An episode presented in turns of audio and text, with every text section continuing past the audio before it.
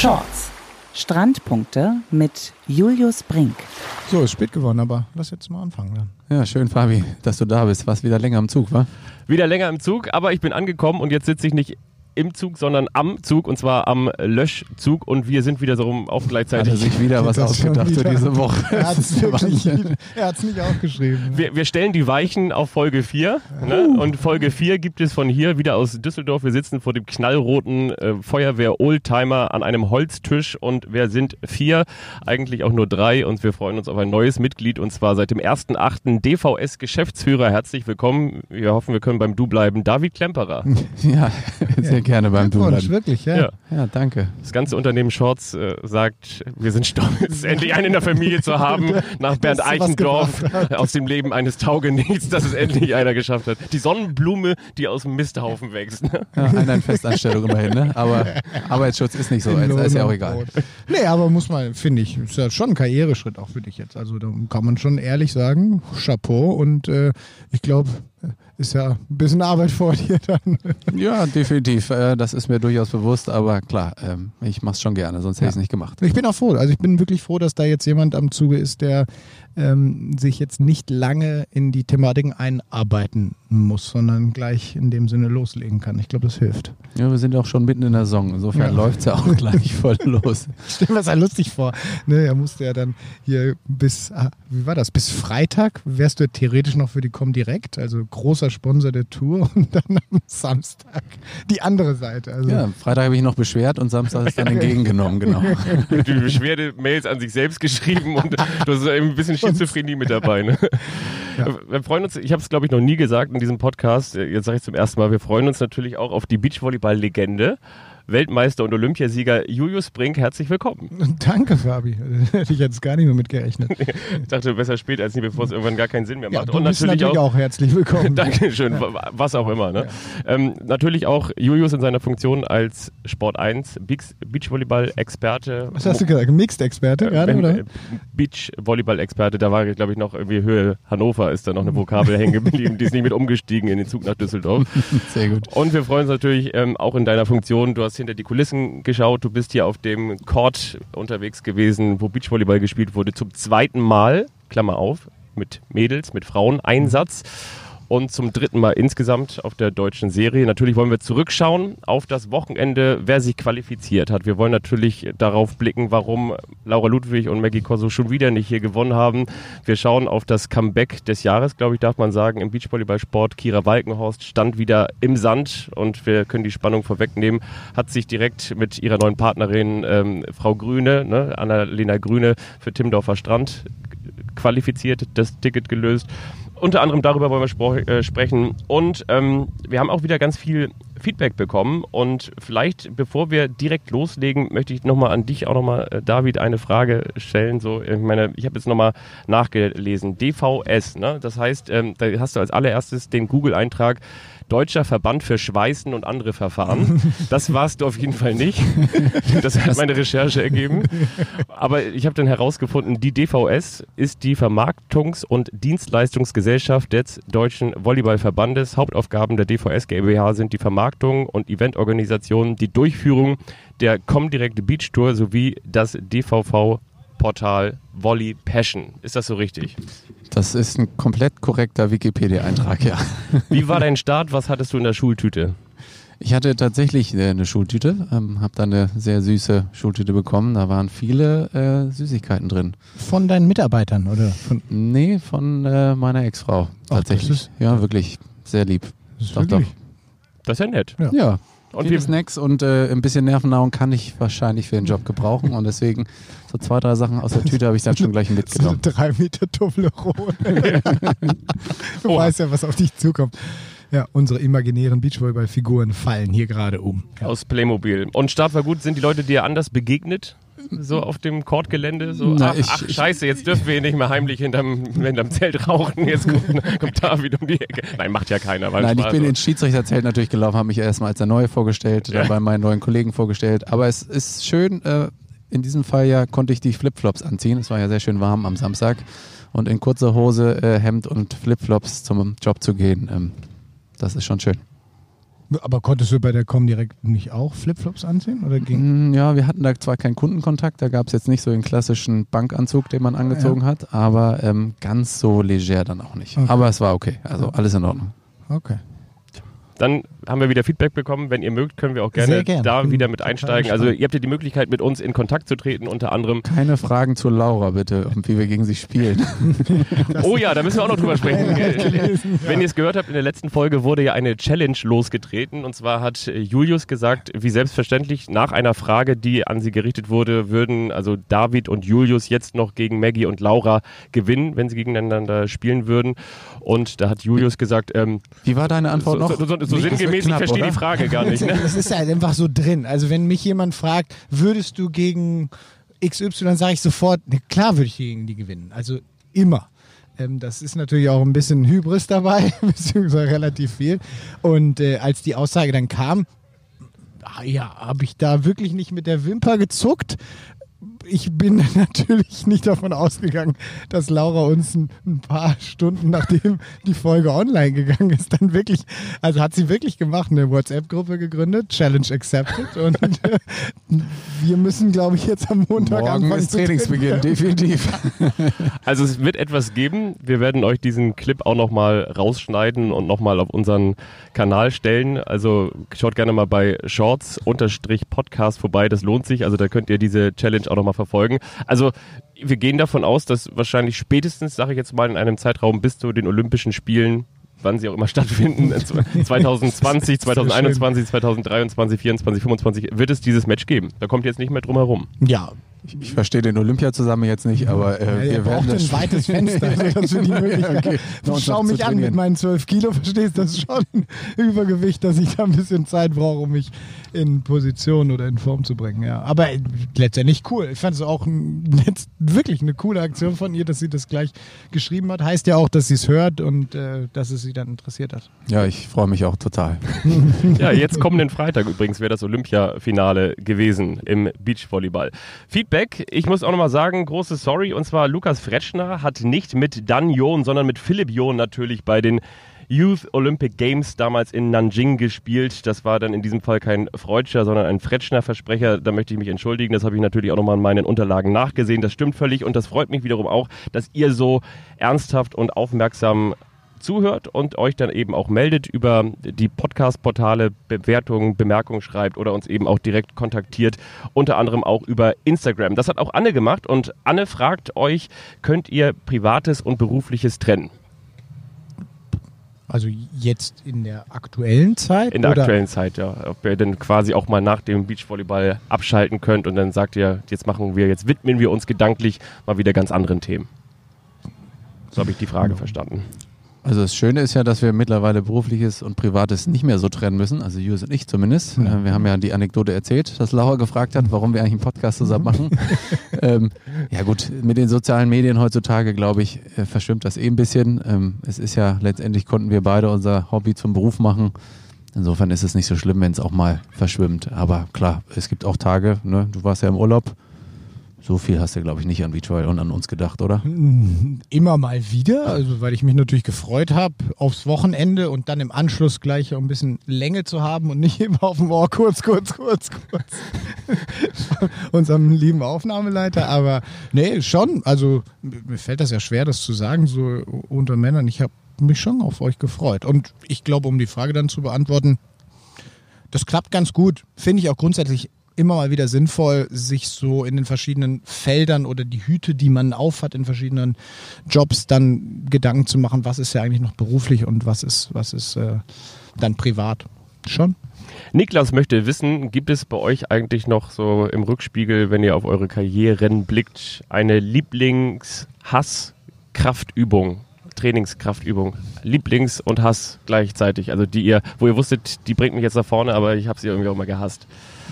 Ja gut, eigentlich fast jede, ne? Äh. Die- Ich sage mal, Krafttraining ist natürlich wichtig und das Gefühl der Dusche ist dann auch schön, aber der Rest halt geht so, also ist ja schon Schänderei. Ähm, tiefe Kniebeuge ist, glaube ich, für jeden Wenn du es richtig, richtig machst, schon. Aber es ist halt natürlich auch echt, echt die Königsübung. Ne? Also wenn, wenn man eigentlich auch so der Tipp, es gibt ja immer so die Anfragen, wir hatten ja auch so diverse so von Men's Health, also wie komme ich zum Beachbody?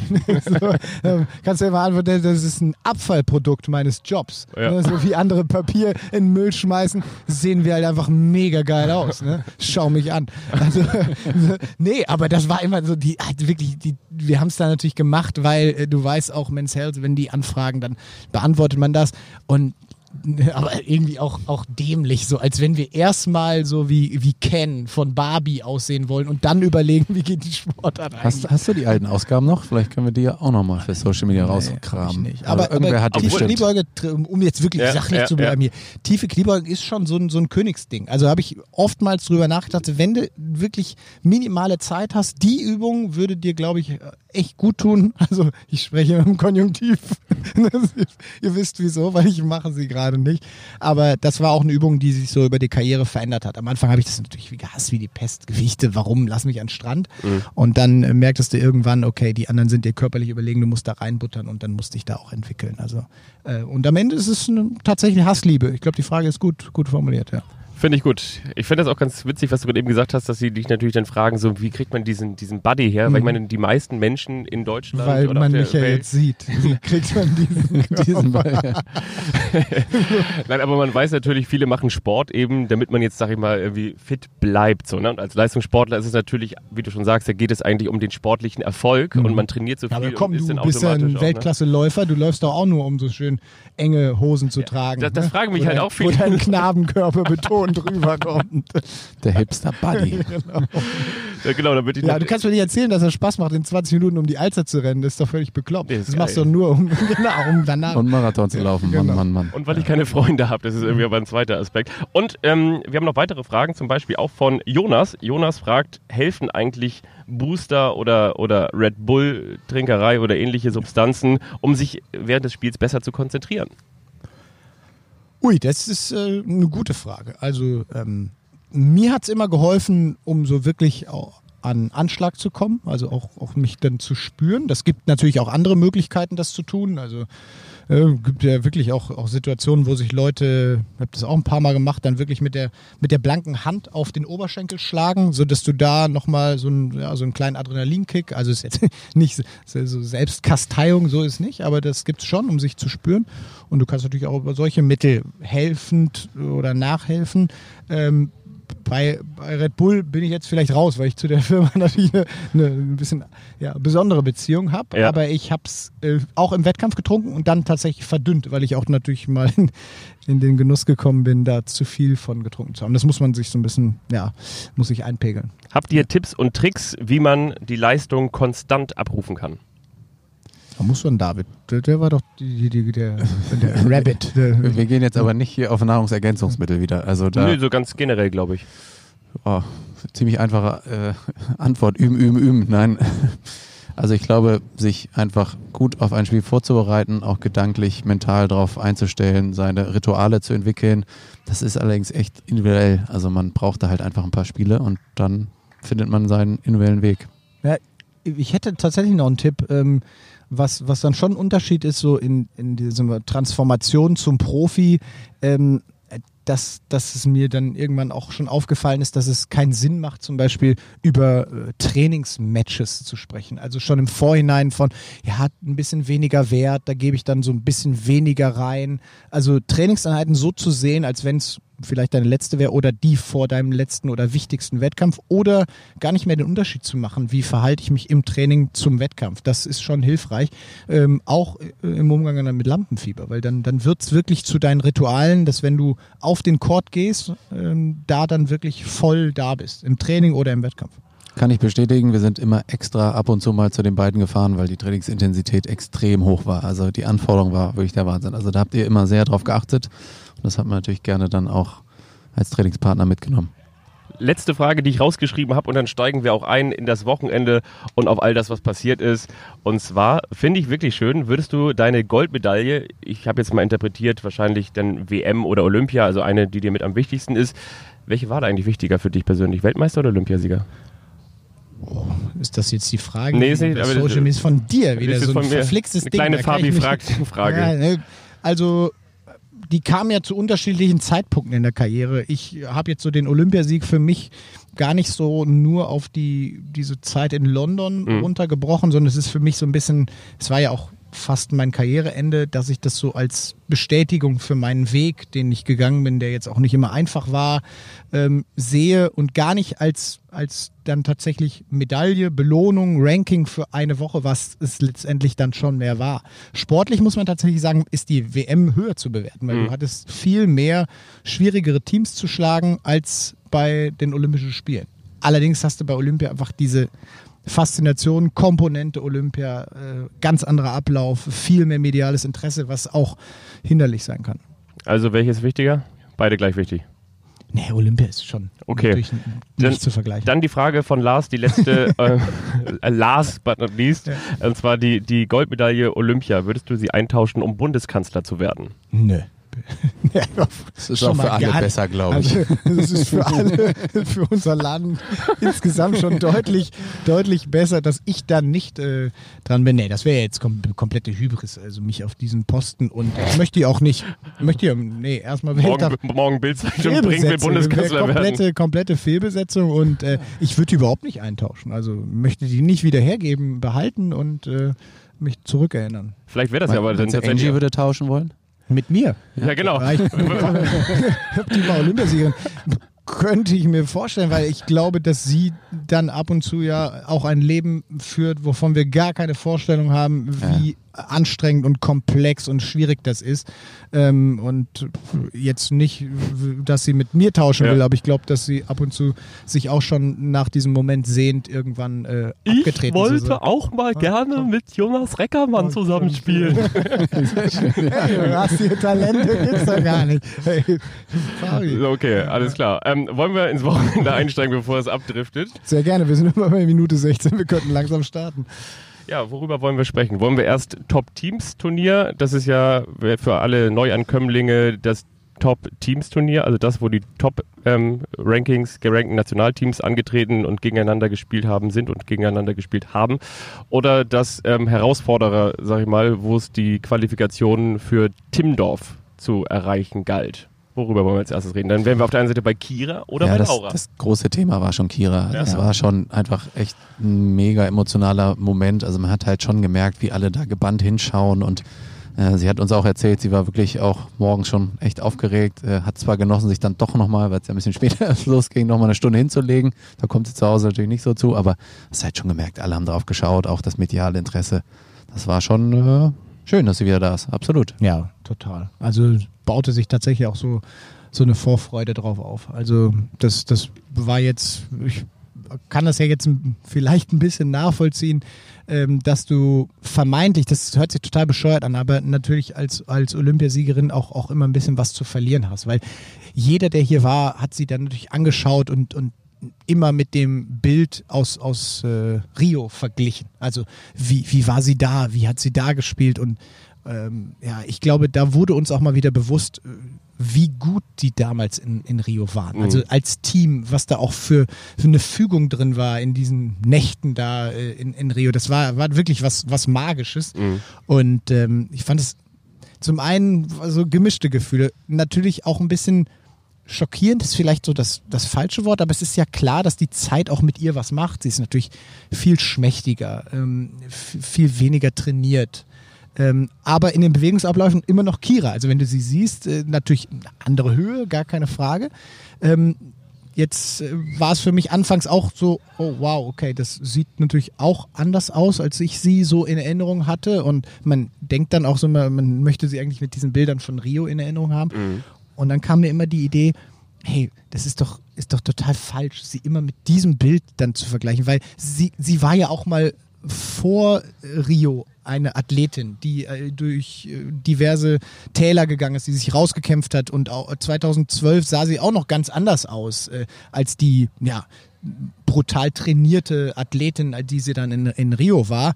Und ähm, ja, ich, ich fand es einfach, einfach schön, dass sie wieder Freude an dieser Sportart gefunden hat. Und ich denke dann natürlich, okay, Hollywood hat ihr dann letztendlich auch das Road to Tickendorf-Ticket dann ermöglicht, aber das war doch einfach toll, dass sie wieder zurückgehen kann. Muss man vielleicht an dieser Stelle nur noch ganz kurz erklären, damit meinst du, dass sie dann auch diese beiden Matches mit 2 zu 1 jeweils gewonnen hat, Davon ne? gehe ich aus, dass jeder Hörer dieses Podcasts das mittlerweile weiß. Okay, Fabian. ja, okay, wir wollen die nochmal ganz, aber ja, okay. Ja, aber ich fand es Ja? schon ganz spannend. Also natürlich war es Kira, die nicht mehr so gespielt hat. Äh, es sah noch ähnlich aus.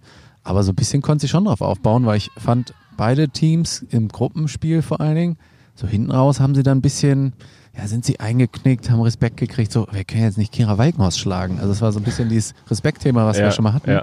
Also da konnte man schon merken, so die, die Aura ist schon einfach noch da, ne? Und ähm, dann hat sich da ja durch die ersten beiden Spiele dann irgendwie ja, ein bisschen durchgespielt, geschummelt, äh, durchgebissen und dann, ja, das Road to Timdorf-Spiel war dann schon überzeugend.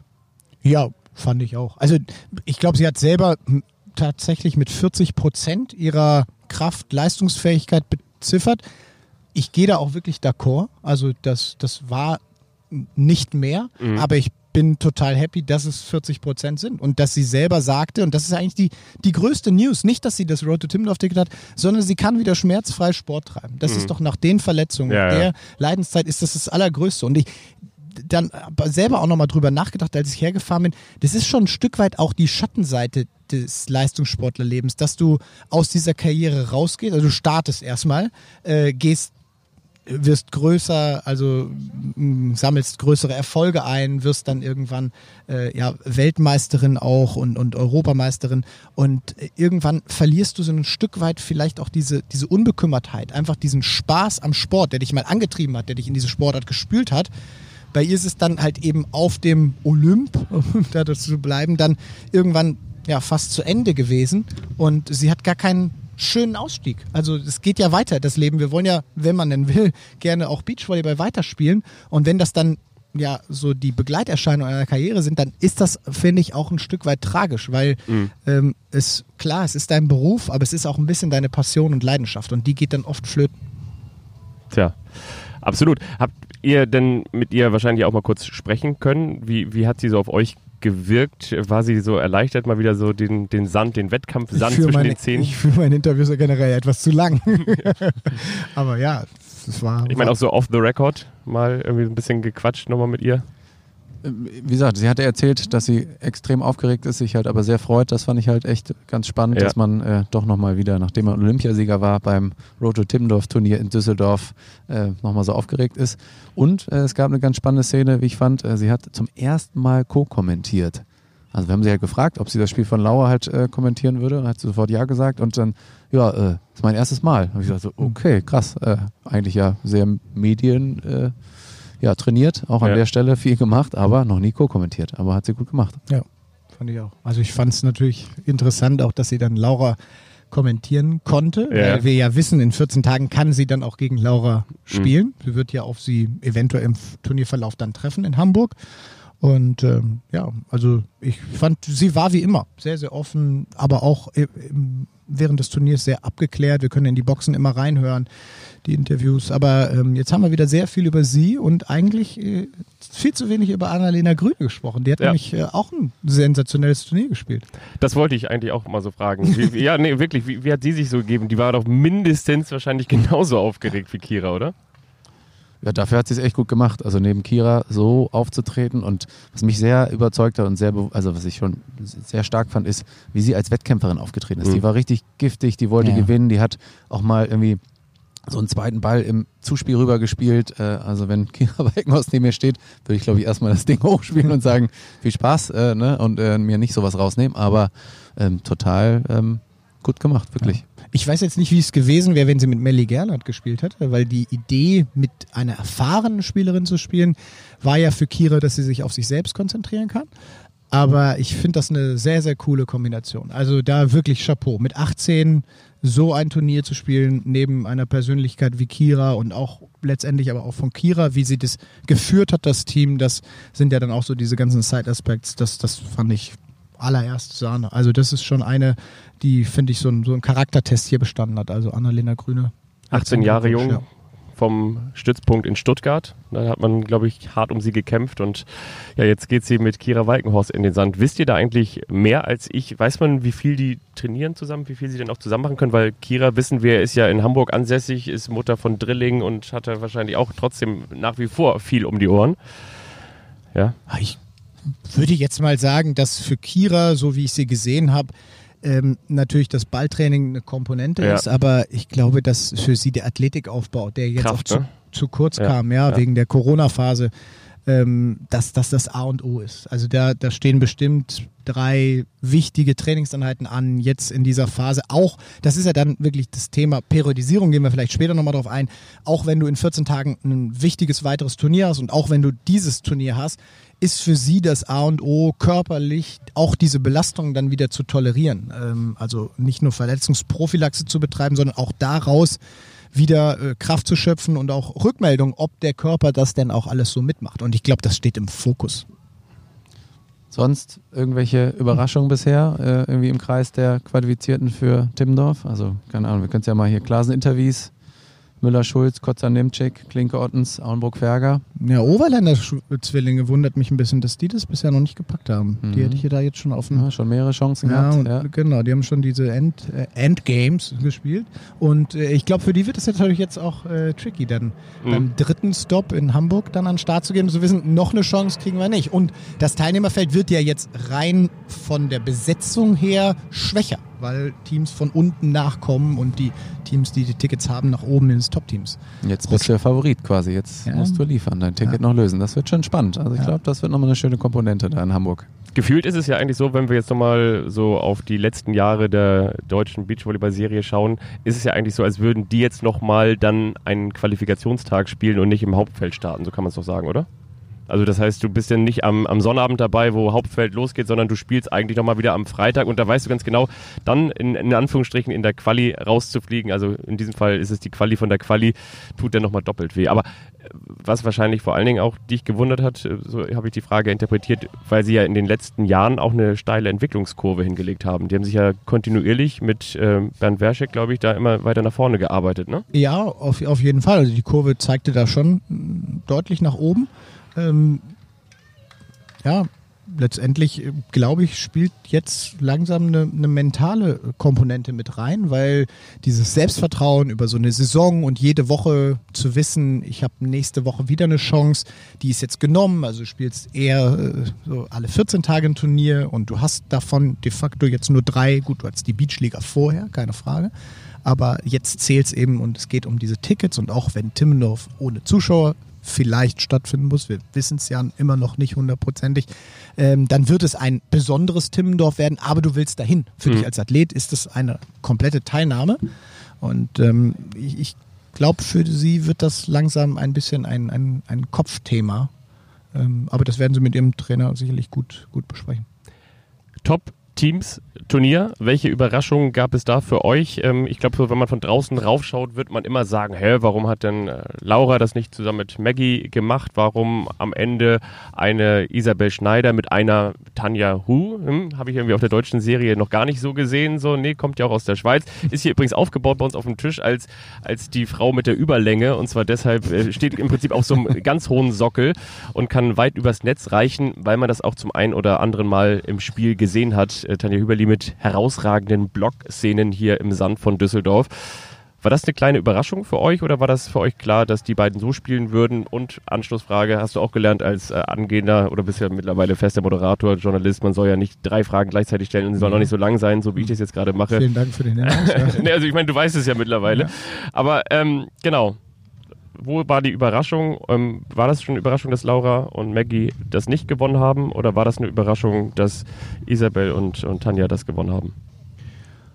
Ja, eine Überraschung in dem Sinne nicht. M- Mich hat dann tatsächlich Oh, das Netz das, ist äh, das, das Playmobil-Netz fällt gerade hier, hier runter.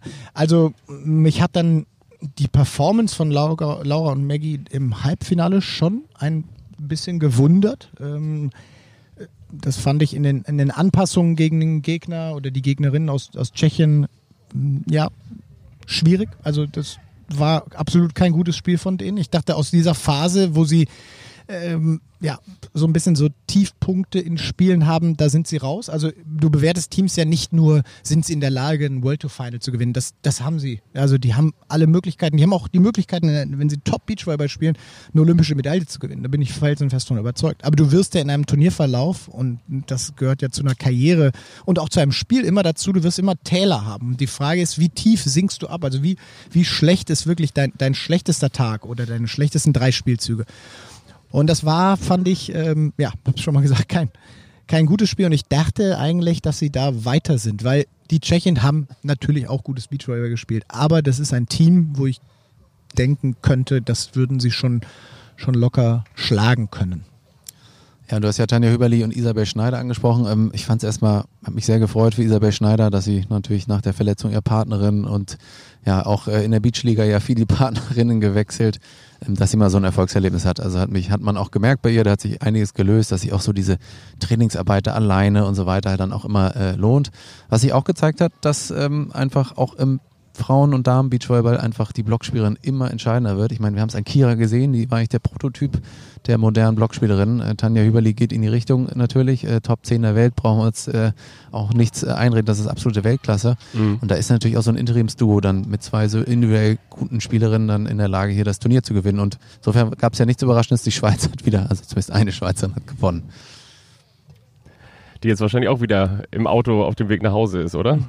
Kann ich mir vorstellen. Ja, sie, sie sprach noch davon, dass sie noch einen Flug buchen muss, oh, okay, äh, um nach. Hause zu kommen. Wir haben ja immer mal wieder den einen oder anderen Düsenjet, der über, der über den Parcours hier fegt. Da habe ich immer geguckt, ob das jetzt tatsächlich vielleicht Swiss Air ist, aber ähm, sie hat dann tatsächlich auch von der Comdirect noch den Fastest Surf äh, Gutschein-Ticket bekommen über 500 Euro und äh, da haben wir dann gefrotzelt. Also jetzt kann sie auf jeden Fall auch Business nach Hause fliegen, weil die Dame ist wirklich, wirklich groß und lang und hat lange Beine und äh, da macht es doch Sinn, die, die auszustrecken. Aber äh, witzigerweise ist äh, auch nochmal so ein, so ein Aspekt der ganzen Geschichte, die, die äh, war jetzt zusammen mit dem anderen Schweizer Team. Ähm, Esme Böbner und Zoe Verger-Depré, also die kleine Schwester von äh, Anouk Verger-Depré, die hatten tatsächlich jetzt eine zweiwöchige Urlaubsphase. Also die okay. Anouk hat das ja vor 14 Tagen auch schon gesagt, Stimmt, dass die ja. jetzt erstmal 14 mhm. Tage Urlaub haben und haben das dann wohl tatsächlich teamübergreifend so gestaltet und dann kam tatsächlich die Möglichkeit. Anouk ist in den Bergen, das habe ich ja, bei Instagram ja, gesehen. Ja, die war auch vorher in der Côte d'Azur mit ja. diversen Weinen, das hat mich sehr neidisch gemacht.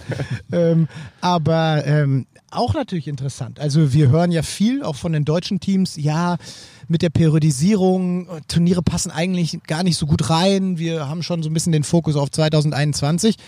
Und dann darf man nicht vergessen, dass andere Teams auch Periodisierung haben. Die Schweizer arbeiten damit auch. Und es ist immer so ein bisschen so eine Gratwanderung. Eine Periodisierung ist jetzt erstmal auch nichts Schlechtes, äh, weil die einfach über eine Saison stattfinden muss. Wir wollen da nicht zu sehr ins Detail gehen. Aber wenn eine Tanja Hüberli hier auftritt, nach zwei Wochen Urlaub, so spielt, ähm, dann finde ich, sollte man auch die Frage zulassen, äh, warum macht ihr das nicht? Also mhm. da kann sich jetzt jeder in dem Sinne angesprochen fühlen. Also du meinst, wir müssen uns jetzt Gedanken machen um dieses deutsche Frauenbeachvolleyball? Nein, aber ich, es ist auch irgendwo immer eine Frage, du kennst das ja selber, also du, du, man trainiert sich oftmals bewusst formtechnisch in den Keller ähm, und du trainierst dich auch oftmals dann gerade über Krafttraining und, und Reize darin in die Höhe. Aber ich fand immer, dass man sein bestes Beachvolleyball gespielt hat unter den Bedingungen, die vielleicht so suboptimal war. Also es war nie so, dass das sich alles hundertprozentig auf den Tag X getroffen hat und du dann nur morgens aufstehen musstest und es platzt so ein Luftballon und auf einmal ist alles easy. Hm. Ähm, also es ist vermeintlich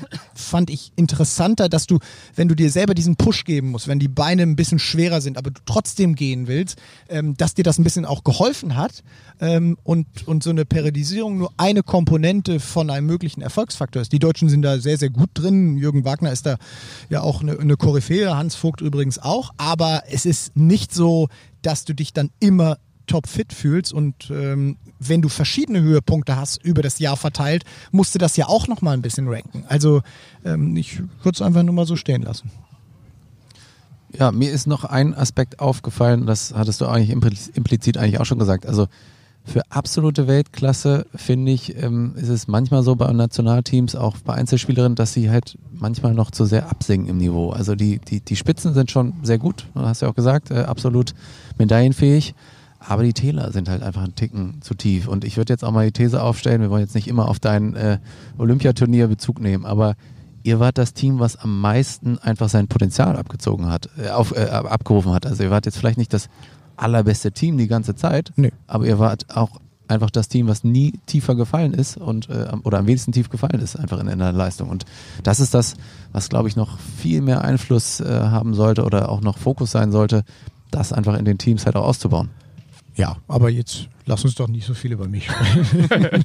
aber es ist, es ist schon interessant zu beobachten, weil ähm, Corona jetzt hier mit allen Teams ja immer irgendetwas macht. Also es gibt natürlich die aus einer Verletzung zurückkommen, wie zum Beispiel Chantal Laboureur, da schaust du dann sehr, sehr gut hin, okay, wie spielt sie denn, wenn du ihr mal die ähm, Kraftkomponente nimmst? Also man sieht ihr ganz klar an, dass sie physisch noch nicht da ist, wo sie eigentlich hin will. Ähm, aber dennoch muss sie ja Beachvolleyball spielen. Und das ist ja das Interessante an der Sportart, dass du ganz, ganz viel kompensieren kannst. Und dann finde ich es schon auffällig, dass sie dann doch eher ja, ein, ein Spiel wählt, was, was auf ähm, diese Komponenten aufgebaut ist und inwiefern ist sie auch in der Lage, das zu ändern, also andere Passwege zu gehen, sich vielleicht äh, mit der Partnerin abzusprechen, eher zweite Bälle zu spielen, also sich mehr auf die Annahme zu konzentrieren und den Angriff über, über Sandra, die jetzt schon sehr, sehr spritzig und agil wirkt. Also da gibt es im Beachvolleyball unfassbar viele Möglichkeiten, ähm, Einfluss zu nehmen. Das ist ja auch das Interessante, deshalb haben wir diese spannenden Spielverläufe. Und äh, so kannst du eigentlich bei jedem Team reinschauen, wie gehen sie denn tatsächlich damit um. Eine Kira Walkenhorst zum Beispiel, die hat einfach gesagt, ich komme natürlich relativ schnell hier an meine körperlichen Grenzen, also nicht nur aus, aufgrund ihrer Verletzung, sondern auch auf der Grundphysis und hat Aufschläge aus dem Stand gemacht. Also das, das wäre vor zwei Jahren, wäre wär eine Beleidigung für jeden gewesen, wenn sie sagt, warum springst du nicht? Ähm, und sie sagt, ich habe gerade irgendwie nur sieben Körner und in den Aufschlag gebe ich davon auf jeden Fall nur zwei. Und diese Anpassung und Cleverness, die sie da jetzt nur auf das Element anwendet, das, das fehlt mir ab und zu bei den, bei den Top-Teams, wo ich mich dann, dann schon auch frage, auch rückblickend auf die Männer, wieso geht Nils Ehlers so dermaßen zum Beispiel dann am Ende die Pumpe oder die Kraft weg in einem Finale. Wenn ich, klar, drei Spiele habe pro Tag, ähm, dann ist das ja nicht, dass der in so einen in so einen Zaubertrank gefallen ist wie Obelix und sagt, oh ja, egal, ich kann auch zehn spielen. Du musst dein Spiel dann anpassen. Und diese Anpassungen sind interessant, weil wir sie ja auch live verfolgen können. Fehlt da die Steuerung innerhalb der Teams, die, die Mündigkeit der Athleten? Also ich will es jetzt nicht zu hoch hängen, aber ich weiß natürlich jetzt nicht, wie das derzeit im, im Verband gehandelt wird, weil ich in einem anderen, ich bin in einem anderen Sy- System zu anderen Zeiten groß geworden, aber ähm, diese Dinge obliegen dir dann natürlich äh, als Athlet letztendlich immer, immer selbst. Also das, das kann dir ja kein Trainer abnehmen, diese Entscheidung. Und ähm, das ist vielleicht, finde ich, natürlich neben vielen Vorteilen an einem Stützpunkt mit sehr guten Trainern. Und diese Trainer sind natürlich weltweit auch alle mittlerweile an Stützpunkten tätig, weil man die Besten selber gar nicht mehr finanzieren kann. Da geht es ja auch um Jobprofile etc. Also es äh, gibt schon viele Gründe, warum das so läuft in Deutschland und warum es auch eben an einem Stützpunkt ist. Aber das nimmt dir als Athlet halt nichts ab. Du darfst nicht vergessen, dass das immer noch die Sportart ist, die ohne Trainer, ohne Einflussnahme von außen und immer nur mit Entscheidungen aus dir heraus oder mit deinem Teampartner funktioniert. Und äh, da habe ich noch ein bisschen ja, Potenzial gesehen hier am Wochenende.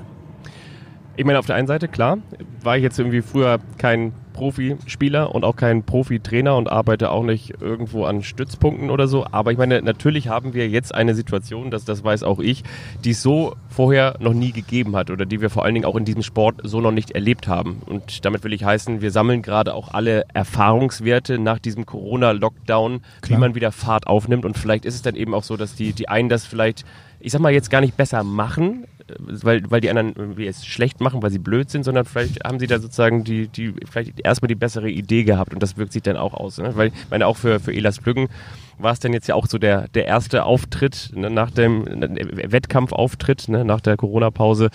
Und ja, vielleicht unterschätzt du dich denn da oder überschätzt du dich auch vorher im Training oder so. Kann auch sein, würde ich sagen. Also ich würde sagen, das ist in diesem Gesamtkristall ein Mosaik.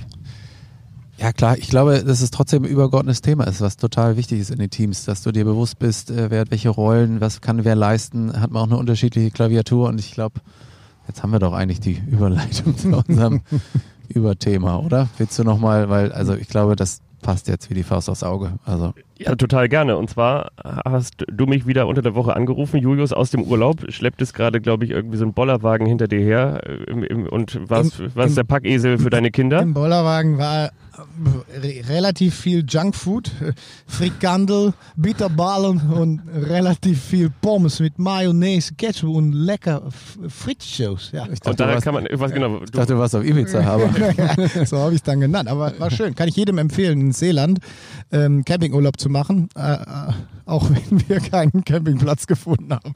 Das ist ein anderes Thema. Wie hat Stromberg so schön gesagt, das wichtigste Gebäude in einem Unternehmen ist das Teambuilding. Und deswegen hast du gesagt, so, wir müssen über Teambuilding sprechen. Ja. Was hat dich getrieben? Ne, ich finde es einfach eine, eine in- interessante Entwicklung. Das hat ja gerade schon so ein bisschen angeklungen, ähm, dass wir mal äh, ja, so ein bisschen so die, die Zeitkomponente mit einfließen lassen sollten und auch überlegen, was, was hat früher äh, in, in Beachvolleyball-Teams stattgefunden. Also wie haben sie sich gefunden? Letztendlich gibt es ja zwei Überlegungen, ob es zuerst in den USA oder in Brasilien gespielt wurde. Auf jeden Fall so, dass es äh, bei den äh, amerikanischen äh, Surfern so war, dass sie bei Flaute letztendlich dann wohl zum Beachvolleyball-Spielen übergegangen sind, weil es natürlich mindestens genauso cool ist wie Surfen. Und äh, die Brasilianer hatten dann relativ früh auch schon so die ersten Turniere. Ähm, egal wie es entstanden ist, aber es war immer so, dass man den Partner ja relativ schnell am Strand irgendwo gefunden hat und dass es dann irgendwo passte zwischen Block- und Feldabwehr, ganz diesen Elementen, aber noch mal viel mehr, äh, wie finde ich einen Partner, wer passt zu mir, ähm, ist das eher ein ja, Beweggrund, der von außen getroffen werden sollte? Oder ist es vielleicht dann der eigene Impuls, warum spiele ich mit jemandem, wie findet das in Deutschland statt, werden Teams gescoutet und zusammengesetzt, also so übertrieben gesagt Retortenteams? Oder ist es dann wirklich so, wie es bei mir in der Karriere war, dass es in der Jugend eben so festgelegt wurde, in der Juniorenzeit. Ich dann mit der Entwicklung zu den Senioren, muss man dann ja sagen, ähm, dann auch meinen Partner selber überzeugen musste, äh, sportlich, dass ich wer bin und äh, ja, so eine Art Balzverhalten an den Tag lege.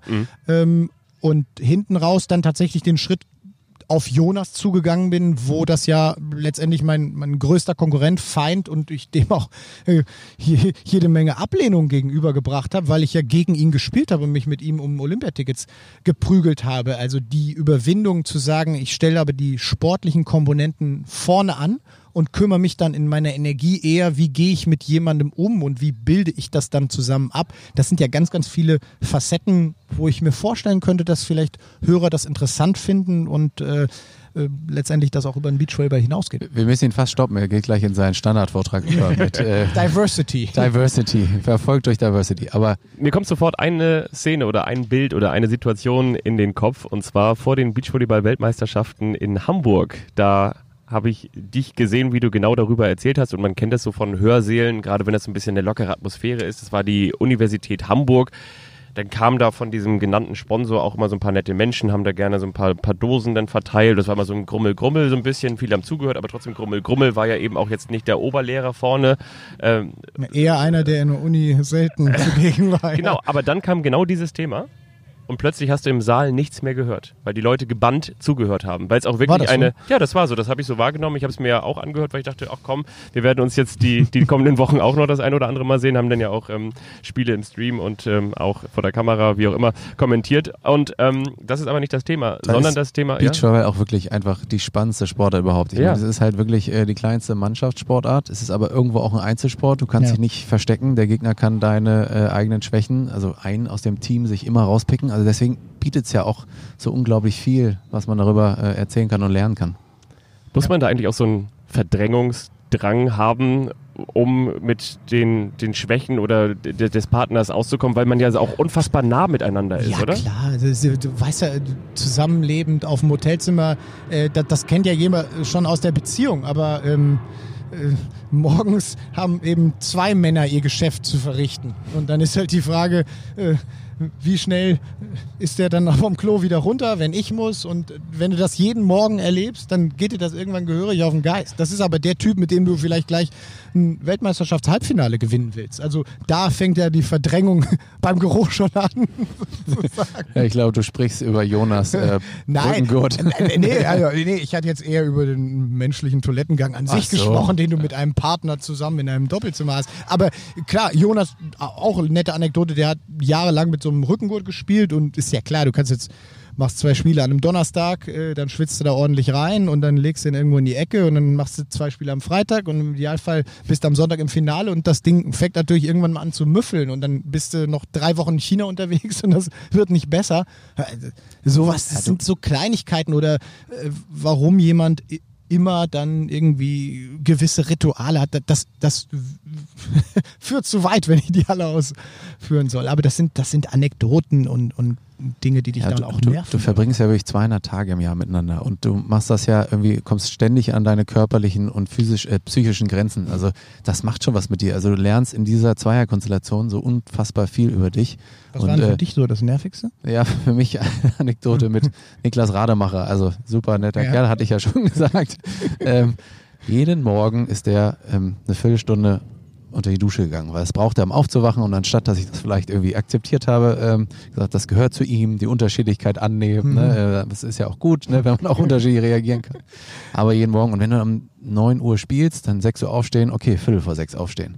Naja, und dann hat er natürlich, wahrscheinlich vorher sein Geschäft verrichtet, Mhm. sich da hingesetzt und diese Unterhose immer vorm Klo ausgezogen und die immer da liegen gelassen. Und das ist halt echt Hast, du's- jeden hast du ihm das immer Morgen, gesagt? jeden Morgen, ja klar, wie jeden Morgen, kannst du deine Unterhose, aber er ist natürlich vom Klo in die Dusche. Und ähm, ja, das ist halt, ich sag mal so, April, Mai macht das nichts, aber irgendwann wird die Saison lang das, und dann. das kennt ja jeder, also auch aus, aus, aus guten Ehen. Da, da sind einfach Dinge, die, die nerven dich. Irgendwann ist das schon, bei mir war das so weit, das war das schon Atmung. Jonas, ab und zu hat er so, so durch die Nase so, so laut geatmet. Das, das, das war schon schlimm. Wenn ich das gehört habe, bin ich schon ausgerastet. Äh, Wo, ich meine, wo kommst du dahin? Was Denkst du auch wirklich, jetzt musst du dich mal ein bisschen besinnen, was macht Leistungssport mit dir? Du, du erträgst es nicht, wie der Partner deiner Seite, Weltmeister, Europameister, wie der atmet. Also das, das ist schon schlimm teilweise. Äh, atme nicht so laut.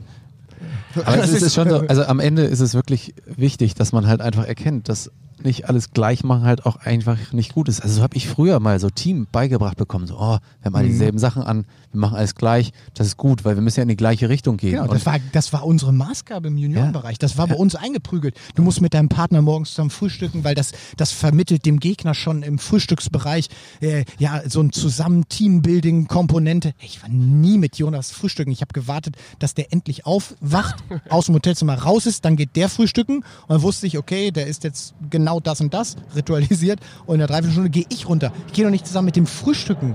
Wie sieht das denn aus? Dann sieht das ja am Ende so aus, als würden wir uns vertragen. Als würden wir uns verstehen. Nein, das nicht, aber es gibt jetzt wiederum auch andere, die, die können das besser äh, ablegen und die, die brauchen das vielleicht auch. Also du musst das halt einfach total individualisiert sehen, aber in der Junioren... äh, Ja, und, und das Wichtige ist es dann zusammenzubringen. Also bei Niklas und mir, um da auch nochmal, ich meine, du lernst ja am Anfang der Karriere am meisten. Für ihn war das Wichtigste, was der Gegner gemacht hat. Also wenn die einen Shot über ihn rübergespielt haben und ich habe mich nicht bewegt, dann war das für ihn das Schlimmste. Und ich dachte halt, okay, wir müssen ja einfach auch mal mal irgendwie einen Ball, den ich nicht kriege, das ist irgendwie auch effizient, da nicht immer hinter jedem Ball, auch wenn es heiß ist, irgendwie hinterher zu laufen. Aber das hat ihn halt auf die Palme das, gebracht. das regt jeden Blockspieler auf. Und dann, dann kommen Ja. die und, wenn du in die Diskussion bist, bestimmt auch. Da sagst du, ja, ich gehe nicht jedem Ball hinterher. Von zehn muss ich doch nur drei kriegen. Ne? Also so ein bisschen so Klinken putzen. Und dann kommt immer, ja, ich muss auch immer diagonal durchs Feld laufen. Jedes Mal. Ich spring jedes Mal, genau. Jedes Mal drei Sprünge, Sprunghandlung, Topspin, Sprung, nach vorne rennen. Das ist diese Standard, egal mit welchem Blocker. Genau, also man- man sofort sieht- sind die auf 180. Es gibt viel zu reden mit dem Blockspieler. Aber was, was für mich zum Beispiel war, wenn ich dann den Ball gekriegt habe und er hätte ihn nur irgendwie noch berühren können, dann war es wichtig für mich, dass er läuft, weil wir sind ja ein Team. Er muss mir ja anzeigen, dass wir alles füreinander geben und dass man keinen Keil zwischen uns treiben kann. Und wir haben uns wirklich über zwei, drei Jahre voneinander entfernt. Wir konnten am Ende fast nicht mehr miteinander spielen, weil wir gemeinsam ein unterschiedliches Spiel gespielt haben. Und das war natürlich total absurd. Am Ende hatten wir eigentlich beide recht und wirklich diese Unterschiedlichkeit anzuerkennen, das ist wirklich so das, das größte Learning. Also ich habe auch damals Markus und äh, Jonas, die sind halt auch nie zusammen essen gegangen.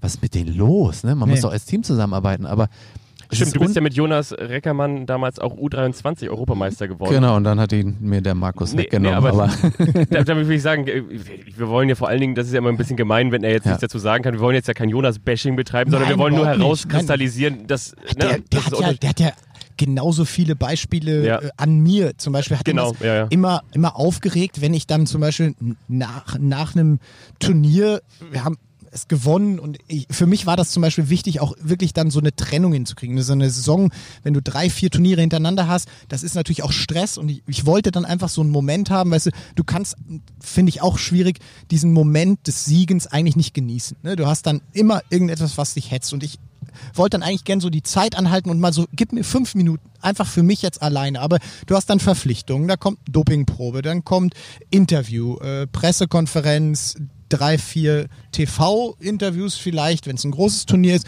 Und dann geht's Nachbesprechung mit dem Trainer, dann Duschen, Physio. Und dann geht's schon wieder los. Dienstag spielen wir da und da auf der Welt und du musst fliegen, hast Stress.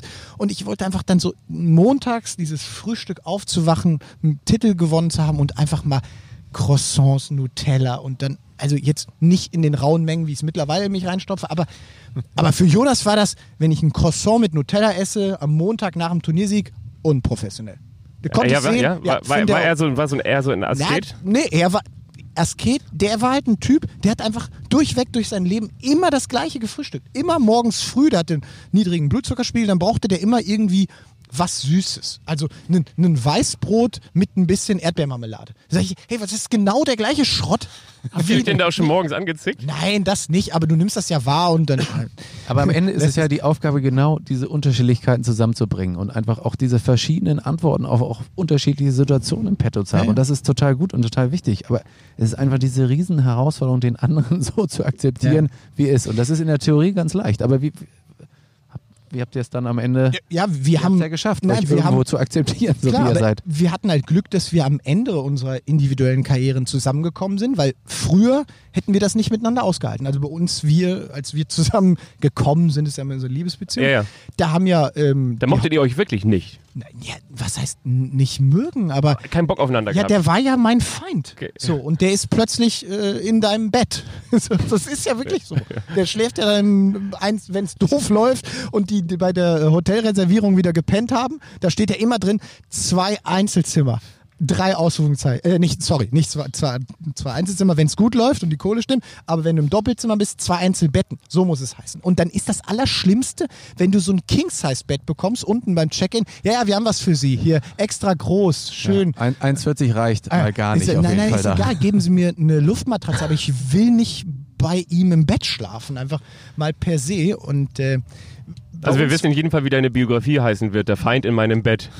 Ja, ist jetzt natürlich ein bisschen über, übertrieben. Ja, ja, ich hab's schon verstanden. Aber das hat brutal viele Komponenten. Bei uns haben sie ja Wetten abgeschlossen, dass Jonas und ich das gar nicht erst schaffen, diese lange Winterphase des Trainings zu überstehen, dass wir uns vorher trennen. Also es war ganz klar. Und beim ersten Turnier oder beim ersten Trainingslager haben die Holländer applaudiert. Ey, ihr seid wirklich hier, ihr macht das jetzt zusammen, Ja, finden cool. wir stark. Ja. Die wussten natürlich auch, dass da ein bisschen Qualität zusammenkommt. Aber bei uns war es ja so, dass es natürlich ein starkes Maß an Überwindung äh, gekostet hat, aber letztendlich auch wir in dieses, das ist ja dann das übergeordnete Thema Diversity, also wie gehst du mit der Unterschiedlichkeit dann gewinnbringend um?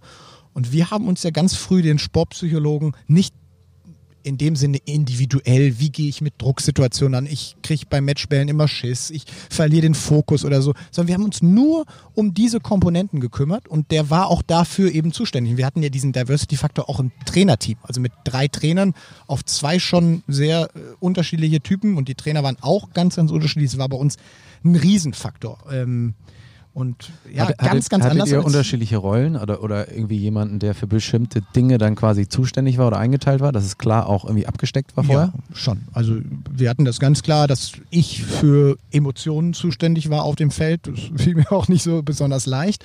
Und, und Jonas klar, dieses äh, abgeklärte, eher äh, statistisch geprägte Philosophien von den Trainern ähm, mit ins Spiel übernommen hat. Klar, ich meine, ich bin ja jetzt auch kein, kein Volltrottel, der so eine, so eine Spieltaktik nicht äh, sich behalten kann für eine Stunde, aber Anpassungen vorzunehmen, ähm, Spielvorgaben zu ändern, das war in erster Linie Jonas Job. Wir hatten dann irgendwann in den vier Jahren einfach eine Komponente, wo Gegner das auch rausbekommen haben. Das heißt, sie haben dann komplett das Spiel auf Jonas umgelegt, obwohl er eigentlich per se der bessere Sideout-Spieler ist, um ihn in diesen Komponenten komplett unter Druck zu setzen. Also ihm jedes Mal den Aufschlag zu geben. Teams haben gegen uns dann zum Beispiel mit weniger Aufschlagdruck aufgeschlagen, sodass Jonas erstmal mit Sideout beschäftigt ist und dann in diesen ganzen ja, Mechanismen, wie spiele ich eins gegen eins, wie führe ich meinen Abwehrspieler hinten, ähm, dann eben an seine Kapazitätsgrenzen kommt, weil er eben auch über die Jahre oftmals mit Verletzungen zu kämpfen hatte und erstmal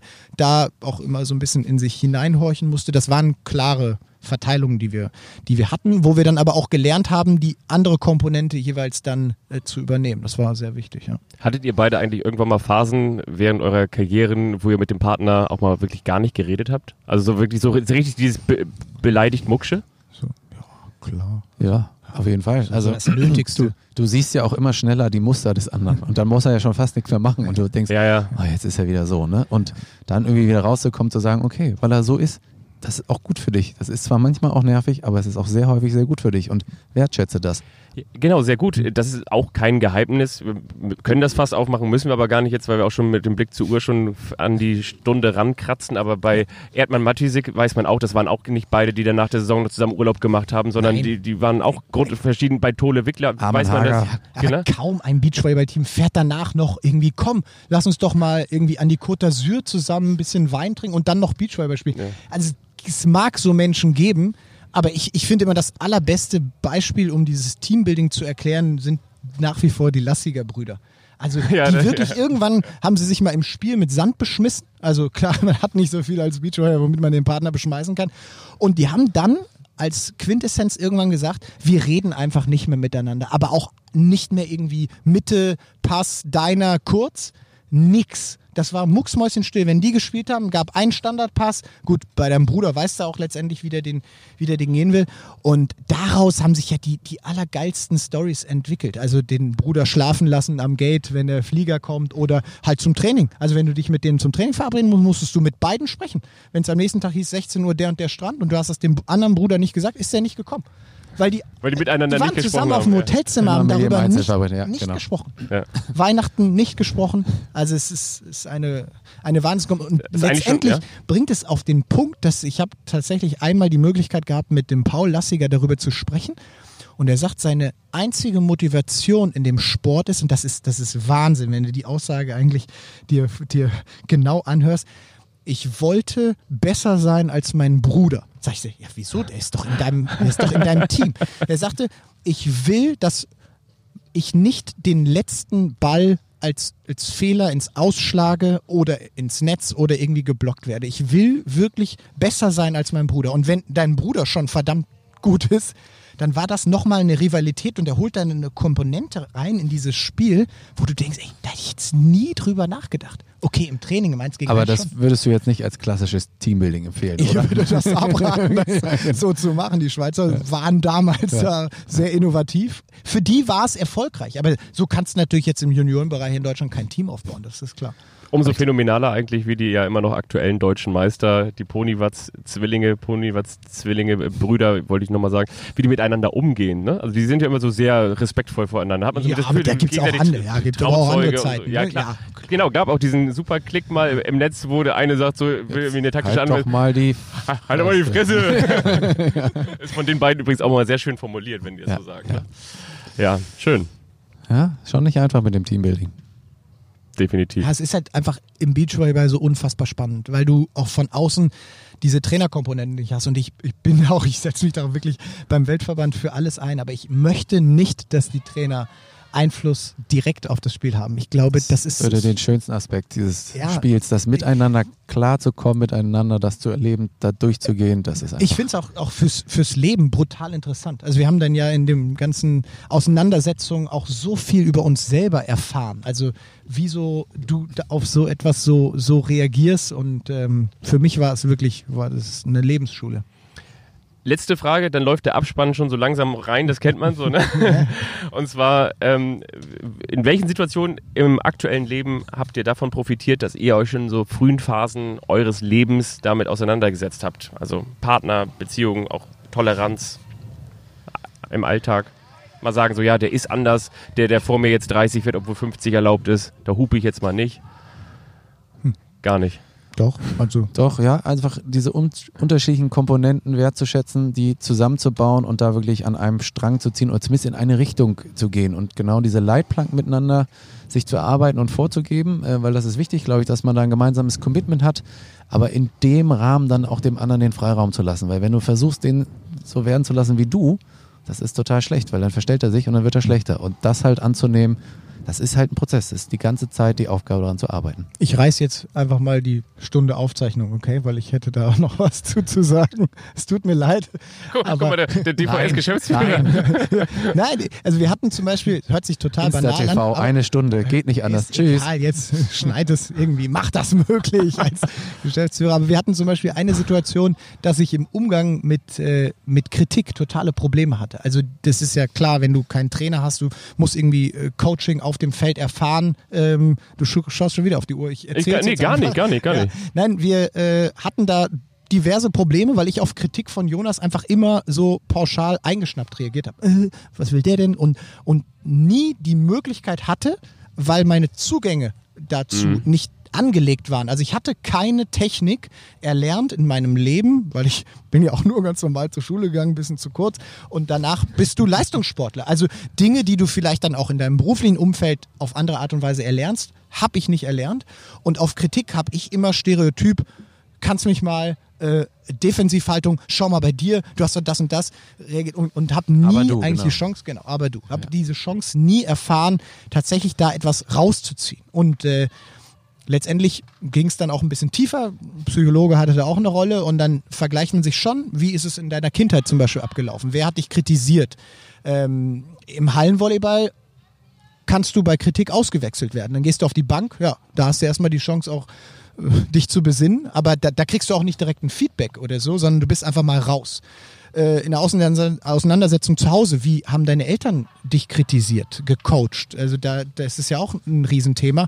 Und da habe ich erfahren, dass das zum Beispiel im Hause Reckermann ganz anders ging. Also da wurde über Probleme gesprochen. Bei uns gab es das nicht. Also bin, hatte auch eine tolle Kindheit, aber über Probleme war jetzt nicht, dass wir uns hingesetzt haben und das dann wirklich auch mal ausdiskutiert, beziehungsweise ich immer diese, diese Anti-Haltung hatte. Und das haben wir dann schon einem Psychologen letztendlich ganz einfach, wir haben eine Feedback-Kultur im Team eingeführt, einen Feedback-Katalog, den dann Jonas und ich uns gegenseitig gefragt haben. Und das lief am Anfang wirklich sowas von plump ab. Ich weiß noch, wie ich so ein bisschen so gezittert habe und ähm, erste Frage, äh, wie, wie fühlst du dich, Jonas, gerade aktuell im Team? Und dann wurde ich auch gefragt. Ich so, fühle ich mich? Ja, alles okay.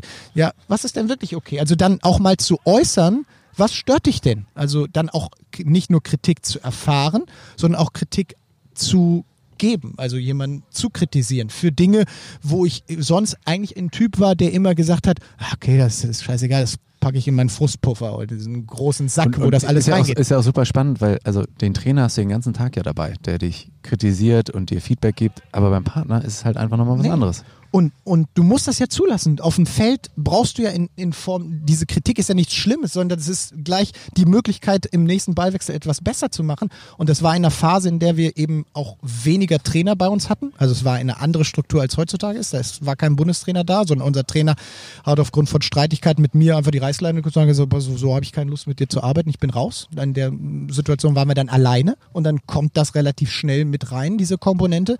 Und ich, ich weiß noch, dass ich das einfach nicht konnte, äh, berechtigte Kritik zu äußern, weil natürlich kann ich auch Dinge an Jonas Reckermann kritisch sehen. Und da hat mir ein Sportpsychologe brutal bei geholfen und es hat uns als Team einfach so viel gebracht, dass es wirklich wie so ein klärendes Gewitter war, was uns danach, ja, es ist jetzt ausgesprochen und es wird nicht aufgebauscht über Wochen und Monate, wo du dann am Ende sagst, und, und das wollte ich dir immer schon mal sagen, da, bei dem Pass vor drei Wochen, der war viel zu weit draußen und dann hast du noch so doof geatmet, weißt du noch? So, und dein scheiß Rückengurt, der schwitzt, äh, es stinkt. Total so, wichtiger Punkt, ne? Früh seine Grenzen zu setzen und sie nicht zu verschieben und danach zu sagen, übrigens, da war meine Grenze Ja, ja. Schon überschritten. Mach es gleich. Ne? Ja. Mach es konstruktiv, aber mach es Das, gleich. das war, und du, um die Frage zu beantworten, wir sind jetzt bei einer Stunde drei, ich schaue ganz genau hin. Das ist etwas, was ich jetzt auch im, im Leben tatsächlich öfters mache. Also ich merke in mir, will diese Gespräche eigentlich nicht so gern, für die nicht, aber sie sind brutal wichtig und äh, ich mache es dann tatsächlich auch zu Hause ab und zu, jetzt nicht wöchentlich, so wie es mit Jonas war, aber ich glaube, das ist einfach total wichtig, dass man da das lernt und ich hatte es bis dahin nicht gelernt. Da kann man also sagen, in deiner Vitrine deines Lebens hast du nicht nur WM- und Olympiamedaillen, sondern eben auch diese Persönlichkeitsentwicklung, weil, das haben wir jetzt gerade gehört, der Leistungssport dir die Hand gereicht hat, auch zu dir selbst zu kommen und dich dahingehend zu entwickeln, weil möglicherweise hättest du das auf anderen Ebenen sonst nicht erfahren. Ja, aber ich muss auch sagen, ich hatte da eine grandiose Begleitung, also mit Lothar Linz dann tatsächlich an meiner Seite und ich habe jetzt zu viele Anekdoten über Jonas erzählt. Ich hatte da auch einen Partner, der äh, diese Schwäche von mir dann irgendwo auch festgestellt hat und da offen war und, und wusste, dass das ein Wunderpunkt ist, dass ich mir da einen zurechtstottere und sagte, du bist jetzt bescheuert, das spricht doch mal normal.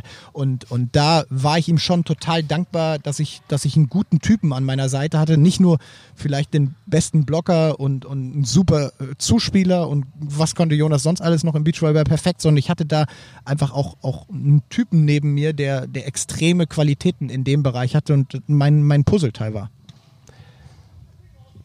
Uns gibt es bei Instagram zum Beispiel Shorts-Podcast. Uns gibt es natürlich auch zu hören, vor allen Dingen bei Apple Podcast. Da könnt ihr uns gerne bewerten, gerne kritisieren, gerne etwas anregen, auch gerne über Themen mal mit vorschlagen, die wir gerne aufnehmen wollen, eure Fragen stellen zum Thema Leistungssport oder vielleicht auch zur deutschen Tour. Sehr, sehr gerne beantworten wir alles gerne. Wir sind noch, habe ich noch was vergessen? Apple Podcast habe ich erzählt, Spotify habe ich erzählt, dieser sind wir am Start. Wir sind auch hin und wieder bei 1, YouTube, bei, bei Sport1. gibt es uns auch, genau. Ich würde doch sagen, wir freuen uns nach wie vor ja. wie, wie, kleine Kinder über Feedback und, und Fragen, weil das ist, ist unser Zucker für die Woche. So ist das. Und dann packen wir hier die Schläuche ein, die Hydranten schließen wir ab und dann setzen wir uns rein und liefern wieder mit Blaulicht die Folgen aus. War eine Ehre. Vielen Dank. Das waren die Strandpunkte mit David Klemperer, mit Julius Brink. Und du bist Fabian Wittke. Tschüss. Ciao. Shorts. Strandpunkte mit Julius Brink.